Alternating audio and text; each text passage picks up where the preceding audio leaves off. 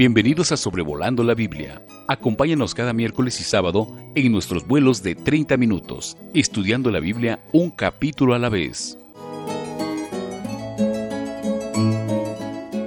Hola a todos, bienvenidos a otra edición de Sobrevolando la Biblia, en el cual vamos a estudiar juntos el capítulo 3 de Deuteronomio. Aquí en este capítulo vamos a ver que se tratan tres asuntos primordialmente. Vamos a ver cómo en los versículos 1 a 11 Israel derrota a Og, rey de Basán. En los versículos 12 a 22 vamos a ver cómo es que las dos tribus y media optan por establecerse al oriente del Jordán.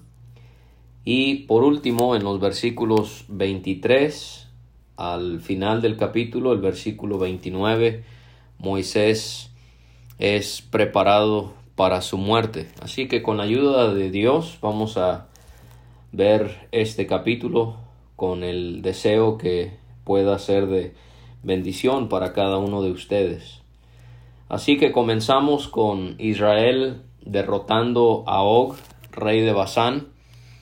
Eh, vemos que ellos volvieron y al subir por el camino de Basán les salió al encuentro el rey de aquel lugar llamado Og y él salió con las intenciones de pelear contra Israel en un lugar llamado Edrei.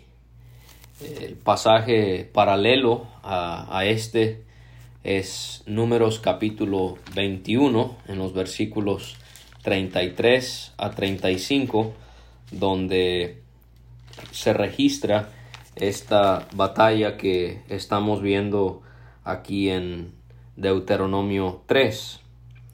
Eh, leemos en, en esos pasajes, en esos versículos citados, que volvieron y subieron camino de Basán y salió contra ellos Og, rey de Basán, él y todo su pueblo para pelear en Edrei. Entonces Jehová dijo a Moisés, no le tengas miedo, porque en tu mano lo he entregado a él y a todo su pueblo y a su tierra, y harás de él como hiciste de Seón, rey de los amorreos que habitaba en Esbón. E hirieron a él y a sus hijos y a toda su gente sin que le quedara uno, y se apoderaron de su tierra. Casi palabra por palabra es lo que encontramos aquí en Deuteronomio 5.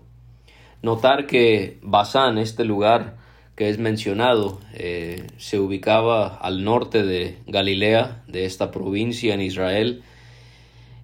Basán se caracterizaba por tener bosques y también por tener una abundancia de pastura para el ganado. Escuchamos las palabras de Jesucristo en el Salmo 22 que para él los líderes religiosos fueron como fuertes toros de Basán.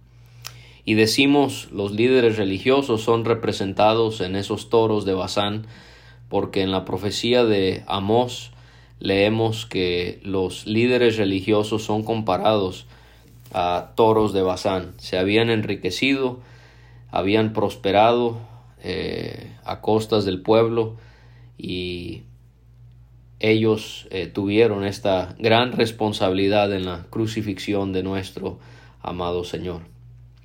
Dios le dijo a Moisés, regresando a Deuteronomio 5, Dios le dijo a Moisés que no tuvieran temor de eh, Og y de su pueblo porque él les había entregado este pueblo en su mano. Les mandó eh, que ellos hicieran con ellos como habían hecho con Seón, rey de los amorreos que habitaba en Esbón, lo que leímos también allí en Números capítulo 21 Así que vemos cómo Dios les estaba garantizando la victoria. Ellos no tenían por qué temer porque Dios los había entregado en su mano. Y así nosotros como cristianos en la actualidad podemos eh, con confianza en Dios, no en nosotros mismos, eh, estar listos para la batalla espiritual en la que estamos y poder vencer a nuestro enemigo. Leemos en pasajes como Romanos 8, 31, ¿Qué pues diremos a esto? Si Dios es por nosotros, ¿quién contra nosotros? De manera que hay esa confianza, no por algo en nosotros, si confiamos en nosotros mismos vamos a, vencer, vamos a ser vencidos, vamos a ser derrotados, pero si confiamos en Dios, eh, podemos nosotros encontrar una batalla segura en Él. También encontramos algo parecido en lo que el apóstol Juan escribe en su primera carta, capítulo 4 y versículo 4. Hijitos, vosotros sois de Dios y los habéis vencido, porque mayor es el que está en vosotros que el que está en el mundo. Así que Israel saliendo confiando en Dios, de que ellos iban a derrotar a Og y a este pueblo amorreo, así nosotros también podemos confiar en nuestro Señor para derrotar a nuestros enemigos. Lo que Dios les había dicho a los israelitas se cumplió y ellos derrotaron a Og y a todo su pueblo. Vamos a ver que se menciona en unos versículos más adelante que Og era gigante. Y así que cuando pensamos en Og siendo gigante e Israel venciéndole, eh, para poder disfrutar lo que Dios les había dicho, eh, dado, eh, ellos tenían que vencer, conquistar y poseer la tierra. Y así, en cierta manera, es con nosotros. Dios quiere que nosotros podamos vencer los enemigos espirituales que tenemos para que podamos disfrutar todas aquellas bendiciones en la heredad que Dios nos ha dado en un sentido espiritual por medio de Jesucristo. Y la, la batalla para usted y para mí es eh, hacer morir lo terrenal que hay en nosotros, según Colosenses 3:5, fornicación, impureza, pasiones desordenadas, malos deseos y avaricia, que es idolatría. Y esto es lo que se caracteriza o se describe como eh, el cristiano mortificando el pecado que hay en nosotros. Debemos hacer morir todo aquello que hay en nosotros que no es agradable a Dios. Eh, estos gigantes en nuestra vida necesitan ser eliminados porque si no eh, van a repercutir en nuestras vidas en un momento cuando menos lo esperamos quizás. Ellos tomaron las ciudades de este pueblo amorreo, fueron 60 en total, un gran número de ciudades, toda la tierra de Argob, del reino de Og en Basán. Y nosotros lo que le diríamos a Israel viéndolo de forma retrospectiva, aunque es muy fácil hacer eso, eh, porque nosotros cometemos las mismas faltas de incredulidad que cometió Israel, pero nosotros le diríamos a Israel, Israel, si Dios te ayudó a conquistar todas estas ciudades al este del Jordán, lo mismo sucedería con todas las ciudades al oeste del Jordán. O sea, si ustedes pudieron conquistar estas 60 ciudades aún antes de entrar a Canaán, Dios les iba a ayudar a conquistar todas las ciudades dentro de Canaán. Y estamos en nuestra mente obviamente yendo atrás cuando el pueblo de Israel eh, envió a los espías y ellos eh, desfallecieron en su confianza en Dios cuando escucharon cómo eran esas supuestas ciudades. Pero el mismo Dios que les ayudó aquí les ayudaría para entonces. Eran ciudades fortificadas, con muros altos, con puertas y barras. Otras ciudades no tenían muro, pero muchas sí, y aquí vemos el gran poder de nuestro Dios. Eso no fue impedimento para que Israel pudiese conquistar cada una de estas ciudades de Og. Destruyeron todas las ciudades como hicieron con Seón, rey de Esbón, y mataron a todos los hombres y a todas las mujeres. Se llevaron eh, todo el ganado y todos los despojos de las ciudades. Eh, la estrategia fue la misma que cuando atacaron al rey Seón en el capítulo 2 y versículos 34 y 35. Eh, ellos dijeron, tomamos entonces todas sus ciudades y destruimos todas las ciudades, hombres, mujeres y niños, no dejamos ninguno, solamente tomamos para nosotros los ganados y los despojos de las ciudades que habíamos tomado. Es, exactamente lo mismo que encontramos ahora en relación a Og y a su imperio. Y ellos tomaron la tierra desde el arroyo de Arnón hasta el monte de Hermón, que estaba en posesión de los dos reyes amorreos que estaban a este lado del Jordán.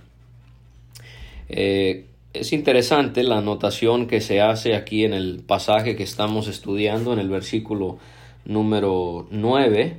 Eh, leemos que eh, porque ellos habían tomado la tierra desde el arroyo de Arnón hasta el monte de Hermón, se hace la anotación en el versículo 9 que los sidonios llamaban a Hermón Sirión. Leemos este nombre otra vez en el Salmo 29 y versículo 6. Y también se hace el comentario que los amorreos lo llamaban Senir. Este nombre lo leemos en Primero de Crónicas 5.23, en Cantares 4.8 y, y en Ezequiel capítulo 27 y versículo 5. Y vemos que ellos tomaron todas las ciudades de la llanura, todo Galaad, todo Basán hasta Salca y Edrei, que eran, otra vez se hace la, la el comentario eran ciudades del reino de Og en Basán. Eh, toda la planicie moabita se convirtió en territorio de los rubenitas. Esto lo leemos en, en Josué capítulo 13, en los versículos 9, 16, 17 y 21 y en Jeremías 48, versículos 8 y 21, como esta región se convirtió en territorio de la tribu de Rubén. Y en el versículo 11 vemos que Og, ya lo habíamos adelantado, que lo íbamos a mencionar y que lo menciona la escritura, Og, rey de Basán, eh, era el que había quedado del resto de los gigantes. Eh, otra vez podemos ver la, el poder y la fidelidad de Dios, porque en números, en números 13 Israel había tenido temor de los gigantes cuando los espías regresaron con su reporte sobre los habitantes de la tierra de Canaán. Pero vemos cómo Dios los iba derrotando a todos estos gigantes. Y lo mismo, si Él pudo ayudarles a derrotar a esos gigantes fuera de la tierra de Canaán, lo mismo iba a ser cuando ellos entraran a pelear por la tierra que Él les había dado. Eh, entonces no había razón por la que ellos tenían que temer. Aquí se menciona su cama, una cama de hierro, no está en Rabá de los hijos de Amón. Hay algunos que sugieren que no era una cama en sí en donde una persona duerme, sino más bien se está refiriendo a su sarcófago, obviamente donde sus restos serían eh, sepultados. Pero fuese como fuese, dice que la longitud de ella es de nueve codos.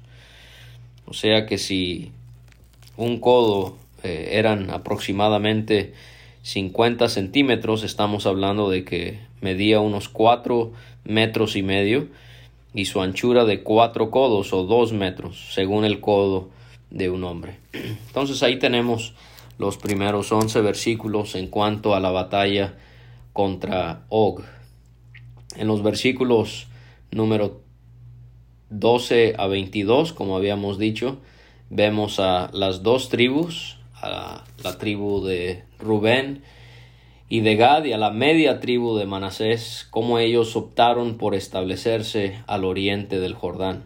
La tierra desde Aroer, junto al arroyo de Arnón y la mitad del monte de Galaad, con sus ciudades, fue dada a los rubenitas y a los gaditas Sería como siempre provechoso que usted se buscara un mapa de esta región y pudiera buscar estos lugares. Esta fue la única distribución de tierra que le tocó presenciar a Moisés y ya lo hemos estudiado y lo vamos a estudiar otra vez eh, al final de este capítulo por qué fue que Moisés no estuvo en la distribución del resto de la tierra.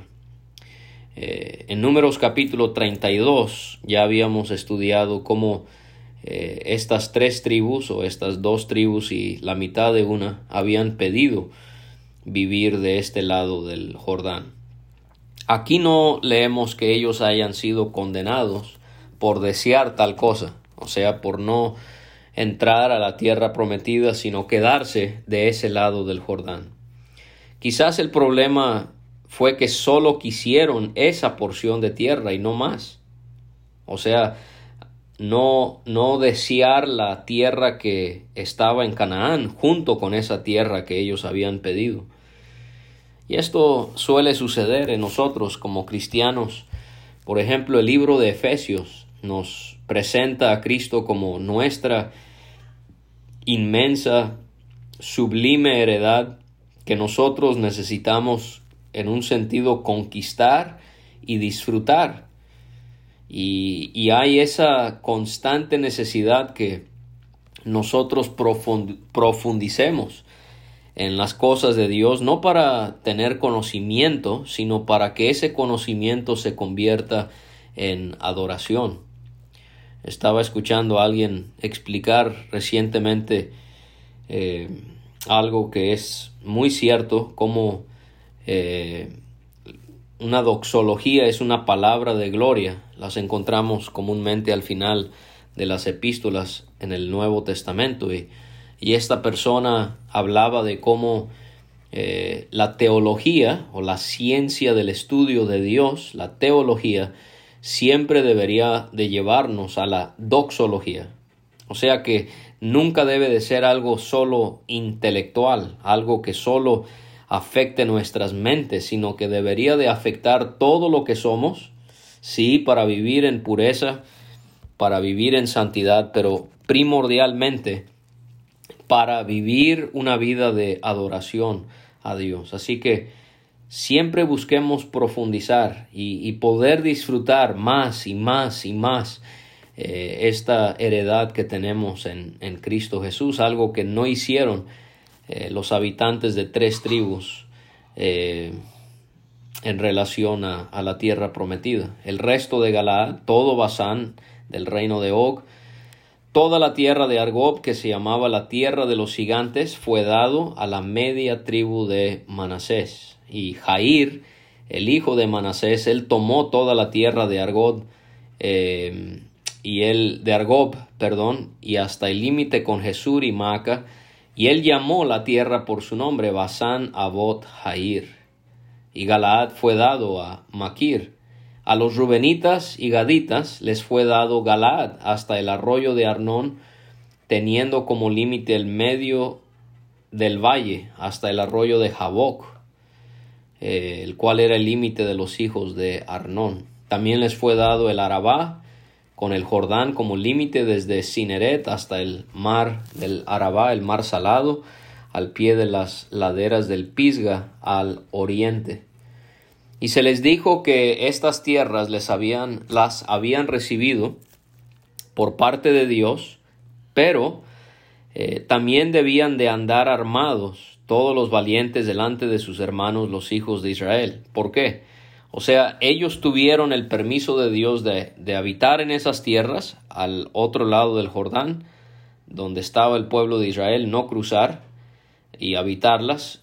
Podían quedarse ahí a vivir, pero ellos aún así tuvieron que cruzar el Jordán, los varones armados, para ayudar al resto de Israel a conquistar la tierra de Canaán. O sea, no podían solo quedarse y, y que los demás israelitas vieran por sí mismos cómo iban a conquistar el resto del territorio, ¿no? Ellos tenían que ir y vamos a ver, de entonces es cuando podían regresar a sus ciudades. O sea que había esta, este sentir de solidaridad de, de estas dos tribus y media en apoyar a las otras, a las demás, en poder eh, adquirir el territorio que les correspondía. Había esta unión y sin duda nos hace pensar en la unión, en la armonía que debe haber entre nosotros como iglesia, como cuerpo de nuestro Señor Jesucristo. No es una competencia, eh, no debemos de competir los unos contra los otros, sino más bien estamos trabajando hacia un mismo fin.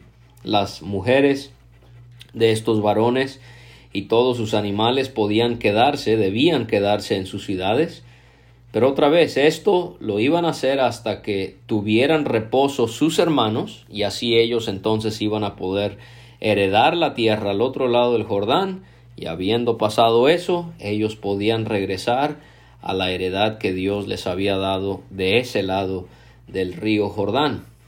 Y él habló con Josué para decirle que así como él había visto lo, lo hecho a los dos reyes, Amorreo, Seón y Og, Dios lo haría con las demás naciones al entrar Israel a la tierra prometida. O sea que vemos aquí Dios preparando a Josué para poder ser el que iba a tomar el lugar de Moisés. No debían temer, asevera el versículo 22, a esas naciones. ¿Por qué? Porque otra vez, porque sería Jehová el que pelearía por ellos. Así que nosotros podemos pensar otra vez en esta gran verdad que Dios es el que pelea por nosotros en nuestras batallas si nosotros nos dejamos en sus manos. Ahora en los versículos 23 a 29, eh, Moisés es preparado para su muerte. En el versículo 23, Moisés es un gran ejemplo de lo que debe ser eh, nuestra vida de oración. Él oró a Dios. Esto a simple vista parece como cualquier otra frase, pero la realidad es que esta palabra en el hebreo oró es una palabra fuerte, intensa, porque describe cuando se suplica por algo. O sea, no nomás era así una petición cualquiera, sí, Dios, este, quiero, no, no, era una súplica. Moisés, eh, como si fuera derrama su alma, su espíritu delante de Dios. Y, vemos cómo le habla a Dios, Señor Jehová. Eh, qué, qué, hermosa manera de, de, respetar, de reverenciar a Dios. Señor, está reconociendo eh, el que tiene el dominio, Jehová, es, es el Dios que, que, existe por sí mismo, ese Dios de pactos, de convenios con su pueblo. Tú has comenzado a mostrar tu siervo tu grandeza y tu mano poderosa. Estás reconociendo la grandeza y la mano poderosa de Dios. Esta es una manera en la que podemos aprender eh, cómo orar. Debemos de hablarle a Dios acerca de sus bellezas, acerca de sus grandezas, de sus glorias. Porque ¿qué Dios hay en el cielo ni en la tierra que haga obras y proezas como las tuyas? Y le pide en esta oración poder ver la tierra que estaba más allá del Jordán, aquel buen monte y el Líbano. O sea, él sabe que tiene que morir, pero él solo está pidiendo Dios, déjame poder por lo menos ver de lejos esta tierra. Y pensamos en el Señor Jesucristo aquí, es algo parecido a lo que encontramos en Moisés, el cual por el gozo puesto delante de él sufrió la cruz, habiendo menospreciado el oprobio, dice Hebreos. O sea, Cristo podía ver más allá de la cruz y podía ver como si fuera la tierra. Verá el fruto de la aflicción de su alma cuando nos vea a nosotros en el cielo, Isaías 53 dice que quedará satisfecho. Así Moisés, él podía ver más allá de su muerte y quería ver la tierra que Israel iba a heredar. Y Moisés recuerda que Jehová se había enojado contra él por causa de los israelitas y que no había sido escuchado por él. Jehová le había dicho que le dejara de hablar sobre ese asunto en particular se refiere al pecado cometido en Meriba en Números capítulo 20. Al final de cuentas, Moisés pagó por el pecado de Israel porque él era el responsable de ellos. Alguien podría decir esto es injusto. ¿Cómo es posible? Pero lo mismo ocurre eh, en nuestro tiempo. Santiago capítulo 3 y versículo 1. Vamos a ver allí que los que enseñamos la palabra vamos a recibir más condenación que aquellos que no enseñan la palabra. Así que hermano, esto es algo que usted tiene que tomar en cuenta. Usted no puede pensar que puede pasar, dar su, su prédica y pensar que allí termina su responsabilidad. Para nada. Ahí solamente inicia otra responsabilidad. ¿Y cuál es? Es vivir ejemplificando lo que usted acaba de enseñar. Porque a Dios le desagrada completamente la falta de congruencia en la vida del cristiano. Así que si usted quiere tener el privilegio de enseñar la palabra, es un buen deseo, pero es una gran responsabilidad. Y Dios le dijo a Moisés que él podía subir la cumbre del Pisga, que alzara sus ojos al oeste, norte, sur y al este, y que debía de mirar la tierra con sus propios ojos, porque no pasaría el Jordán. J. A. Thompson en su comentario él hace ver cómo es que se anuncia la muerte de Moisés aquí en el capítulo 3, pero él no va a morir hasta el capítulo 34, o sea, hasta el final de Deuteronomio. Y de hecho nos va a tomar hasta el mes de julio eh, como a la mitad del mes vamos a estar llegando al capítulo 34 de Deuteronomio si Dios así lo permite. O sea que del capítulo 3 hasta el capítulo 34 hay como ese asunto que está pendiente, la muerte de Moisés. De manera que J. A. Thompson señala que Deuteronomio es como el testamento espiritual de Moisés para Israel antes de morir. Así que tome eso en cuenta como es un libro de discursos de Moisés y él está preparando al pueblo para su muerte, para poder seguir confiando y siguiendo a Dios eh, y siguiendo a, a Josué, quien tomaría su lugar. Y de hecho, así termina el capítulo.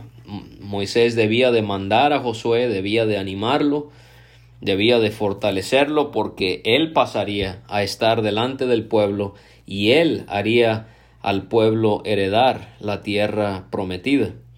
Y aquí vemos la imperiosa necesidad que hay en que hermanos grandes de edad puedan ir mandando, animando y fortaleciendo a hermanos más jóvenes para que cuando la responsabilidad recaiga sobre ellos, eh, ellos están preparados y listos para tomar posiciones de liderazgo en la iglesia o desde ya pero el problema es que muchas veces esto no sucede y hay varios ejemplos de esto en la Biblia, como hombres de mayor edad fueron preparando a hermanos más jóvenes. Así que ojalá que usted pueda tener ese deseo de que antes de que usted llegue a una edad en la que ya no puede efectivamente servir por su salud, por su edad, o aún antes de que usted sea llamado a la presencia del Señor, que usted tenga ese gozo de saber que hay hermanos ya situados en la iglesia que van a tomar eh, responsabilidades o, privilegios para que la casa de Dios pueda continuar funcionando de una manera que es agradable a Dios. Y ellos, el, el versículo 29 termina el capítulo diciendo cómo ellos se pararon en el valle delante de Bat Peor. Este capítulo de Deuteronomio, el capítulo 3, nos presenta entonces el viaje de Israel de Oreb a Bat Peor por Cades Barnea. Y en esta región va a ser donde Moisés va a ser sepultado después de morir. Muchas gracias por acompañarme. Deseo que puedan seguir sirviendo a Dios, teniendo ánimo en el estudio de la palabra y siempre recordando que la venida de nuestro Señor Jesucristo está muy cerca. Muchos saludos a todos y que el Señor les ayude en todo. Gracias por escuchar este estudio. Escríbenos a sobrevolando la Biblia. Visita nuestra página www.graciamasgracia.com. Hasta la próxima.